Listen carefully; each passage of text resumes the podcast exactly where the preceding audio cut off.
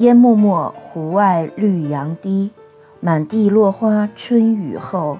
一帘飞絮夕阳西，凉雁落香泥。流水恨，或泪入桃溪。鹦鹉洲边鹦鹉恨，杜鹃枝上杜鹃啼。归思月凄凄。这是宋代词人陈永平所作的《望江南》。诗词的上阙描写了江南暮春时节清新明丽的图景，下阙呢写的则是游子盼归的乡愁。大家好，我是小鱼。诗词中提到的鹦鹉洲呢，就在小鱼家所在的武汉市汉阳区，因唐代诗人崔颢的那首《黄鹤楼中的诗句“芳草萋萋鹦鹉洲”而得名，是引起乡愁的地方。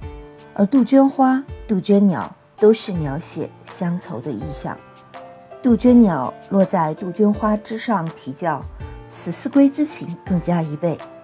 结句“归思月凄凄”，直抒胸臆，进一步突出了思归之情的浓重。过了五一长假呢，就进入了绿遍三原白满川，子规声里雨如烟的五月初夏时节。严峻的疫情之下，大家的长假想必都是在家中陪着家人一起度过的吧？有没有去离家较近的景点游玩散心呢？小鱼家呢，就住在武汉市的汉阳区。现在的鹦鹉洲头啊，虽然早已不是盛满古代私人乡愁的模样，但是汉阳江滩和隔江相望的汉口江滩里，还是可以看到姹紫嫣红的杜鹃花哟。如今怒放的杜鹃花，承载的不仅仅只是乡愁，在中国的传统文化中，也是一种吉祥美好的花卉。每到节日和喜庆时，常常用来装饰公共场所。表达颂扬祖国繁荣昌盛之意。不过，在武汉想要看杜鹃花，最好的地方可不是鹦鹉洲头，而是武汉黄陂区木兰云雾山。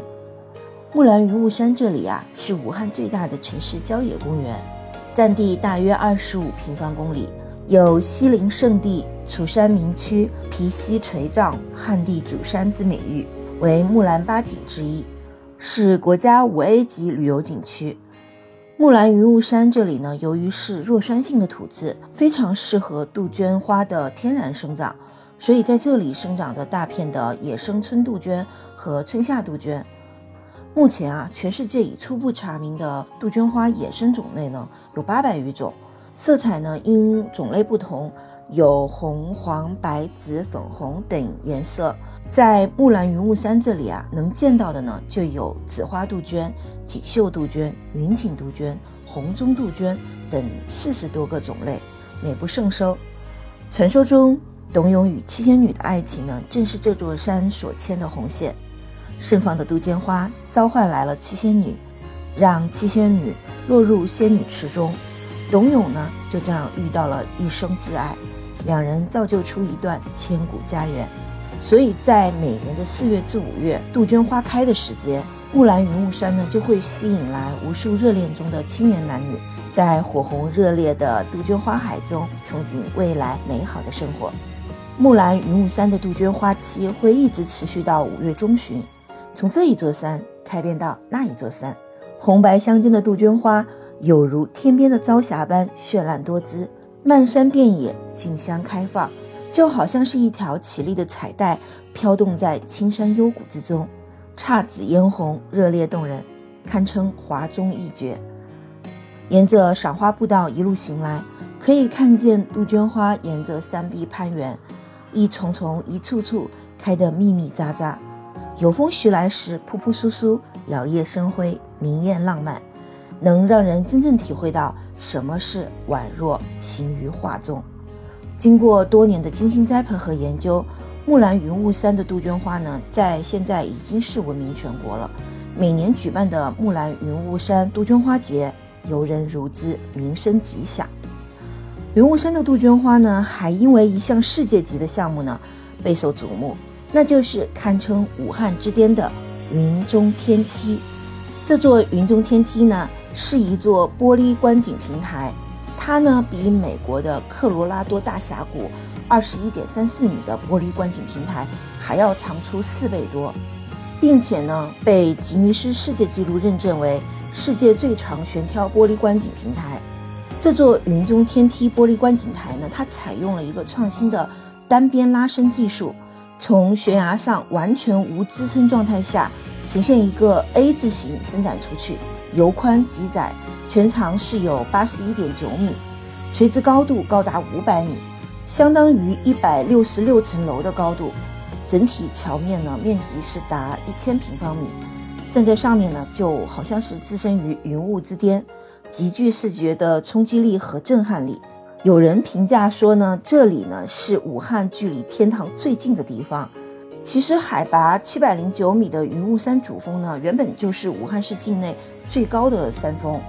所以站在玻璃观景台的最尖端，真的是有一览众山小的豪气哦。闭上眼睛，张开双臂，不仅可以敏锐地捕捉到大自然每一次脉搏的跳动，在大自然的呼吸中领悟心灵的宁静，还可以在斗转星移间营造自然的美态。如果遇到大雾天啊，云雾缭绕，此处呢，那真的就是不是仙境胜似仙境。不过，像小鱼一样患有严重恐高症的朋友来到这里参观之前，一定要慎重考虑自身的身心承受能力哦。其实木兰云雾山呢，很适合冒险爱好者对于自我极限的一个挑战需求。这里呢，除了世界上最长的悬跳玻璃平台，还有步步惊心悬崖秋千、呃旋转自行车以及山顶蹦极等等这些项目。有机会呢，喜欢这些极限挑战项目的朋友可以来体验一下哦。其实，在湖北省内呢，看杜鹃花的圣地，并非只有武汉市黄陂区的木兰云雾山，麻城的龟峰山风景区呢，它那里的杜鹃花也是一绝，更是有“人间四月天，麻城看杜鹃”的赞誉。这一期节目呢，我们游玩了武汉的木兰云雾山，那么我们下一期呢，就去麻城的龟峰山看一看那里的杜鹃花海吧。期待喜欢小鱼节目的朋友们评论、点赞、关注、订阅和打赏哦！我们下期节目再见吧。